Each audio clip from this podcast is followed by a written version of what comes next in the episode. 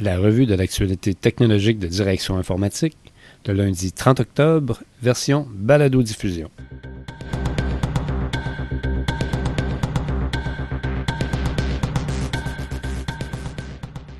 En manchette cette semaine, Technocompétence fait le point sur la rémunération.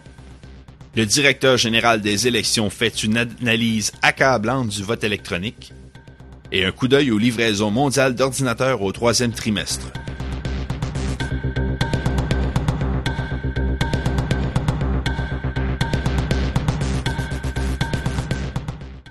Cette balado-diffusion vous est présentée par IBM. Bonjour mesdames et messieurs, ici Patrice Guy Martin et Jean-François Ferland.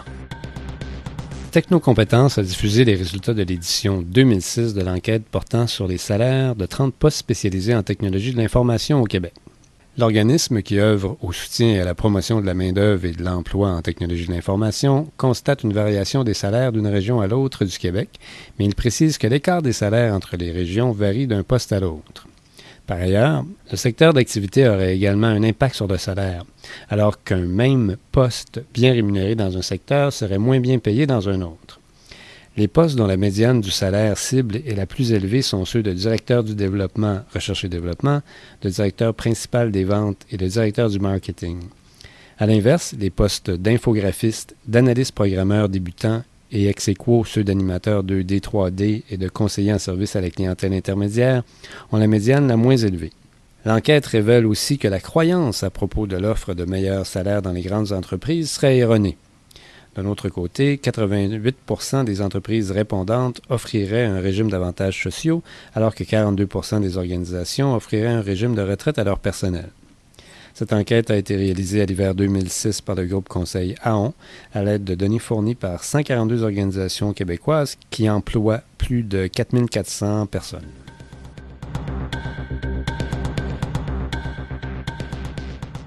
Le directeur général des élections du Québec, Marcel Blanchet, fait un bilan sévère de l'utilisation du vote électronique aux élections municipales du 6 novembre 2005. Dans son rapport, il affirme que les systèmes utilisés n'étaient pas techniquement au point et ont affiché de nombreuses failles, alors que leur utilisation n'a pas bénéficié de l'encadrement adéquat. Le directeur général des élections croit que les problèmes observés sont le fruit de plusieurs circonstances. Premièrement, manque de précision de l'encadrement au sujet des rôles et responsabilités de chacun et aux risques inhérents au vote électronique. Deuxièmement, absence de spécifications techniques et de normes concernant la qualité et la sécurité des systèmes de votation, et lacunes dans les façons de gérer les systèmes qui favorisaient les erreurs et ne prévoyaient ni de solutions aux problèmes éventuels, ni de plan de relève.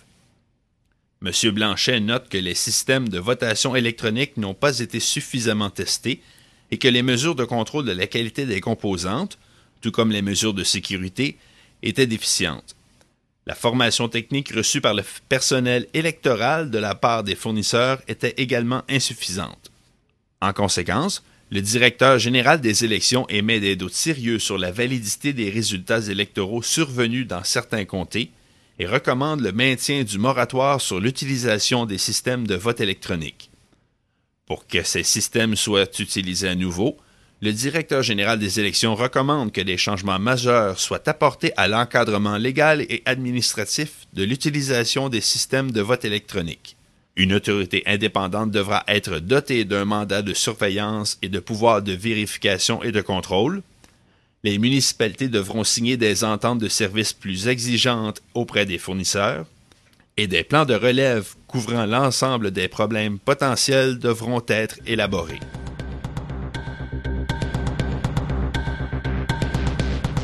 Voici maintenant quelques nouvelles brèves de l'industrie des technologies de l'information. Signe des temps, le magazine imprimé TV Guide, publié depuis une trentaine d'années en format papier en langue anglaise au Canada, fera l'objet d'une migration définitive vers un format électronique d'ici quelques semaines. Alors que le magazine de petit format sera publié pour la dernière fois le 20 novembre, il sera remplacé par un magazine web gratuit inauguré le 29 novembre prochain à l'adresse tvguide.ca.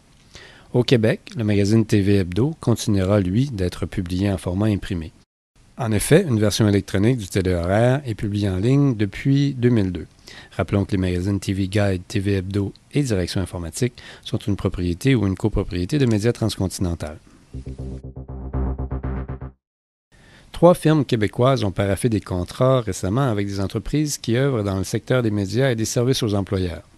Tout d'abord, Wanted Technology de Montréal, qui développe des solutions d'exploration de renseignements sur la publicité, indique que le journal Houston Chronicle a opté pour ces solutions destinées à la publicité immobilière.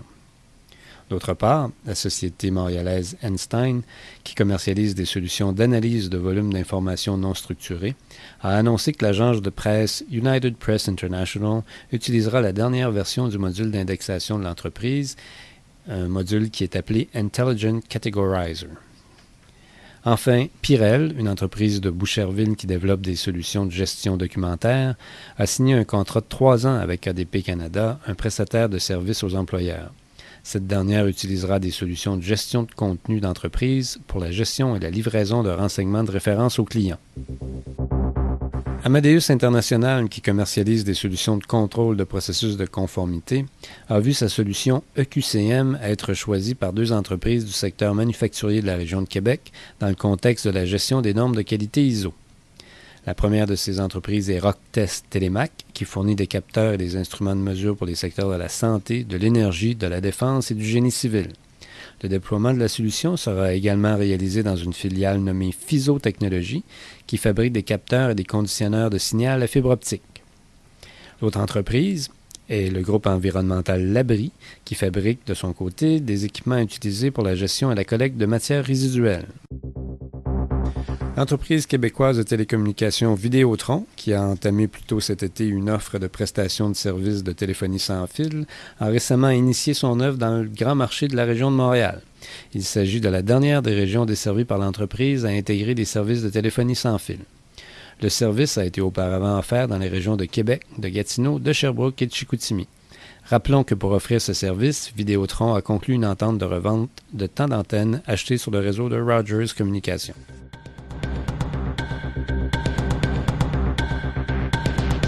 Cette semaine, nous jetons un coup d'œil au marché des ordinateurs personnels.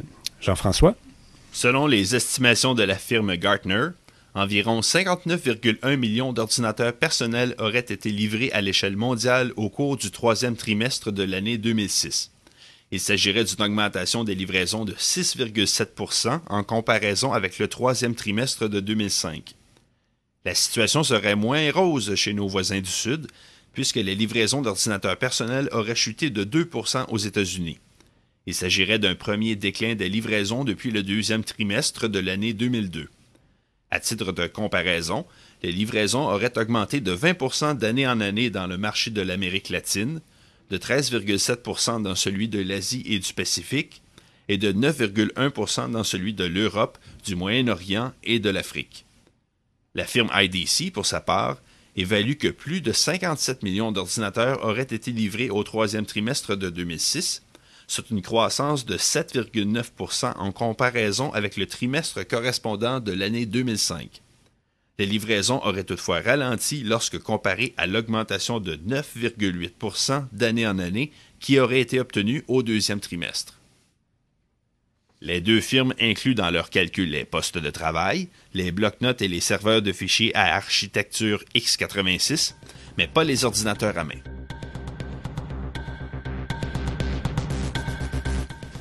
Merci Jean-François pour ces statistiques sur le marché des ordinateurs personnels. Alors pour plus de détails sur ces nouvelles et pour d'autres reportages sur les technologies de l'information au Québec, nous vous invitons à visiter notre site web au www.directioninformatique.com. Merci de votre attention et à la semaine prochaine.